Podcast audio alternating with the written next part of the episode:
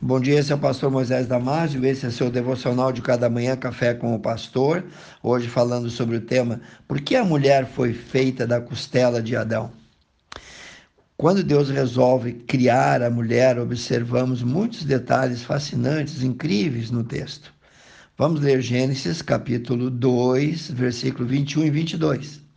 Então o Senhor Deus fez cair um sono pesado sobre Adão, e esse adormeceu, e tomou uma das suas costelas, e cerrou a carne no seu lugar.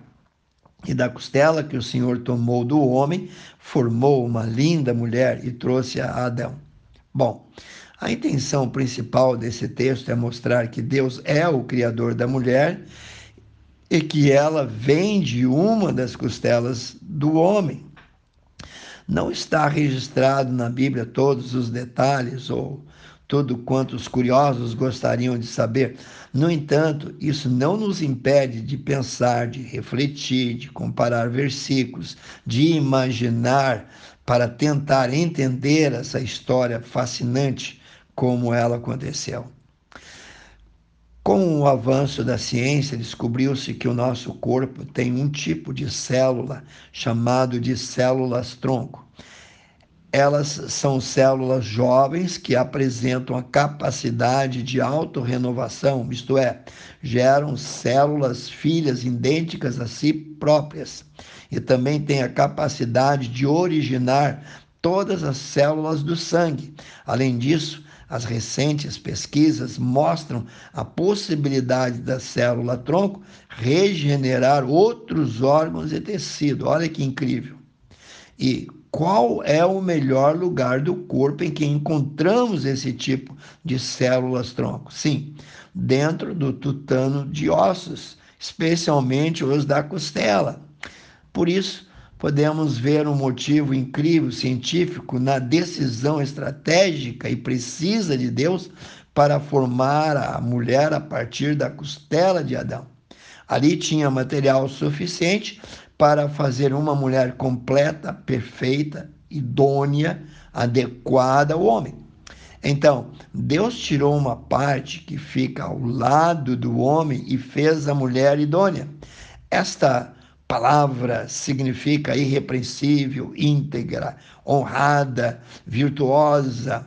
Além dessas qualidades, ela também seria aquela que auxilia, que socorre e que ajuda. Bom, ajudar é o princípio básico para a mulher existir.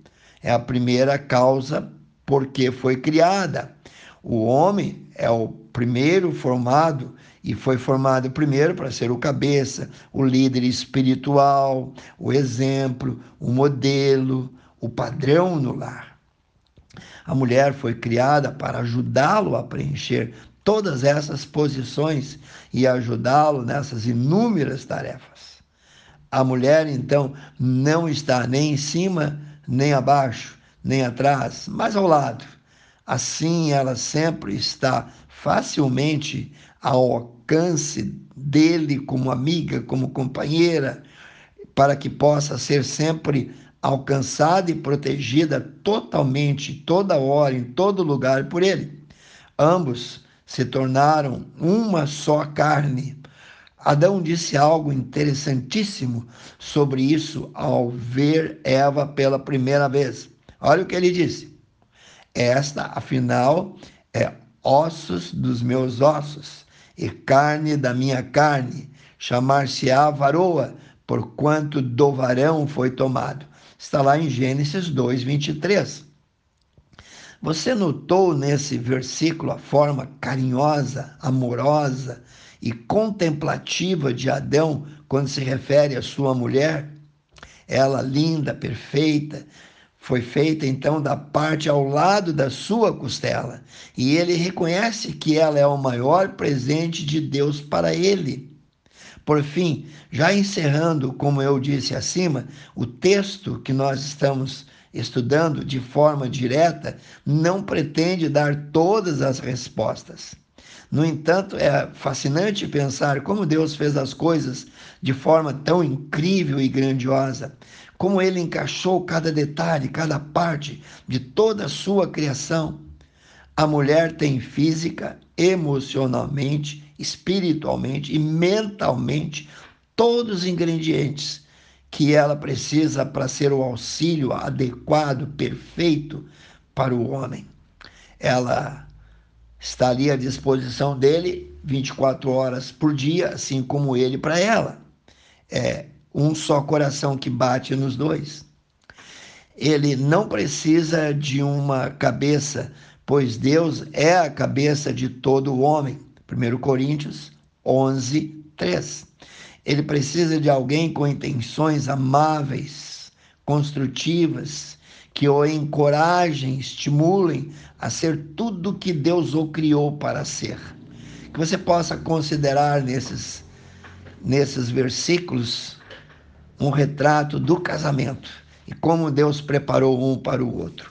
Que Deus te abençoe. Quero orar contigo, amantíssimo Deus. Novamente chego na tua presença, Senhor porque eu sei que em tua presença há suprimento necessário para cada um de nós.